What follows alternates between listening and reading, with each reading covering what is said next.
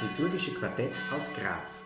Wir sind Bruno Almer, Elisabeth Fritzl, Peter Ebenbauer und Saskia Löser.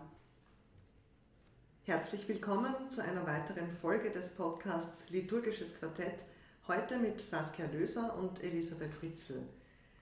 Liebe Saskia, zwei Fragen habe ich heute an dich. Wie könnte man den Mahlcharakter der Eucharistie wieder klar hervorheben? Und warum nicht auch mal mutig in kleiner Runde mit echtem Brot feiern? Dazu möchte ich zunächst ähm, drei Erlebnisse erzählen. Ähm, das erste ist, ich war mal bei spirituellen Einkehrtagen und da haben wir in dieser Gruppe von etwa zehn Personen gemeinsam Eucharistie gefeiert. Wir haben einen Sesselkreis gebildet und standen dann auch im Kreis ähm, beieinander und haben die Hostienschale und den Kelch so von einer Person zur anderen weitergegeben. Eine Person sagte zur nächsten, der Leib Christi, das Blut Christi. Ein anderes Erlebnis, ähm, bei einem evangelischen Abendmahlsgottesdienst war ich einmal und dort war es so Tradition, dass die Menschen vor in den Altarraum kommen und sich dort im Kreis hinstellen jeder und jede empfängt der Reihe nach den Leib und das Blut Christi und es wurde dann zusammen ein Dankgebet gesprochen. Danach ging dann jeder und jede wieder an den Platz zurück. Anschließend war dann die nächste Gruppe von Menschen dran. Ungefähr drei Durchgänge brauchte es, bis halt alle, die im Gottesdienstraum waren, die Kommunion empfangen haben. Dauert halt länger. Ähm, das dritte Erlebnis oder der Eindruck, am Ende einer Messe zum Pfarrfest wurden Brot und Wein für die anschließende Agape gesendet, äh, gesegnet. Was gehört jetzt zu einem Mahlcharakter? Ein Mahl besteht aus Gemeinschaft, Essen und Trinken. Menschen kommen zusammen, reden, essen und trinken miteinander. Ja, es gibt auch Mahlzeiten, bei denen eine Person alleine ist vielleicht nebenbei nachdenkt, etwas liest, Fernsehen schaut, aber darum geht es jetzt nicht. Hilfreich, um den Mahlcharakter der Eucharistie in der Messe hervorzuheben, sehe ich ähm, die Formen, bei denen Menschen, wie bei den evangelischen Abendmahlsfeiern beschrieben, zur Kommunion in einem Kreis stehen und auch das gegenseitige Wahrnehmen und den Austausch der Mitfeiernden im Vorfeld des Mahles wie zum Beispiel beim gemeinsamen Singen, bei freien Fürbitten, beim Friedensgruß und dem bloßen Miteinander-Dasein. Menschliche Nähe, Kommunikation, Erfahrung der Güte Gottes, Dank sind entscheidend für die Mahlgemeinschaft im Sinne Jesu.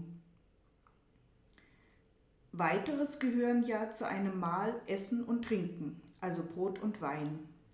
Die Kommunion unter beiderlei Gestalten, Leib und Blut Christi, wurde ja auch vor Corona nicht häufig praktiziert. Eventuell in kleinen Gruppen, Ordensgemeinschaften, bei Familienfeiern, bei so spirituellen Einkehrtagen oder am Gründonnerstag. Aus den evangelischen Kirchen kenne ich es, dass jeder, jeder einen kleinen Becher bekommt mit Wein oder Traubensaft. Hygienisch betrachtet ist das sicher sinnvoll und sollte bei all den Fragestellungen, die, damit verbunden sind, auch für katholische Feiern in Erwägung gezogen werden. Ich meine da praktische Fragen wie Herrichten und Abwaschen, aber auch theologische, wie dem Trinken aus dem gemeinsamen Kelch. Aber ja, durch eine klarere und auch räumlich deutlich, deutlichere Akzentuierung des Gemeinschaftsaspektes kann der Mahlcharakter hervorgehoben werden. Und wie ist das jetzt mit echtem Brot? Also für Eucharistie feiern muss laut der allgemeinen Einführung in das römische Messbuch Brot aus reinem Weizenmehl verwendet werden, das frisch und nach dem alten Brauch der lateinischen Kirche ungesäuert ist. Dieses kann man zum Beispiel im Rahmen der Erstkommunionvorbereitung auch selbst herstellen. Alles, was man dazu braucht, ist ein Hostienbackeisen, Mehl und Wasser. Das könnte man ja auch in anderen kleinen Runden machen. Also zusammen Hostien backen und genau diese dann in der Messfeier essen.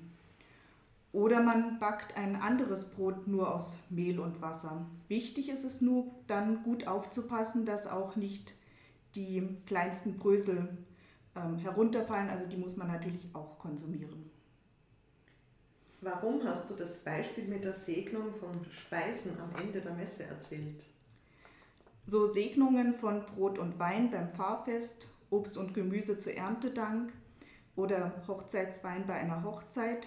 Also Speis und Trank wird gesegnet und dann im Anschluss an die heilige Messe in der gleichen Feiergemeinschaft oder daheim in einem kleineren Rahmen gegessen und getrunken.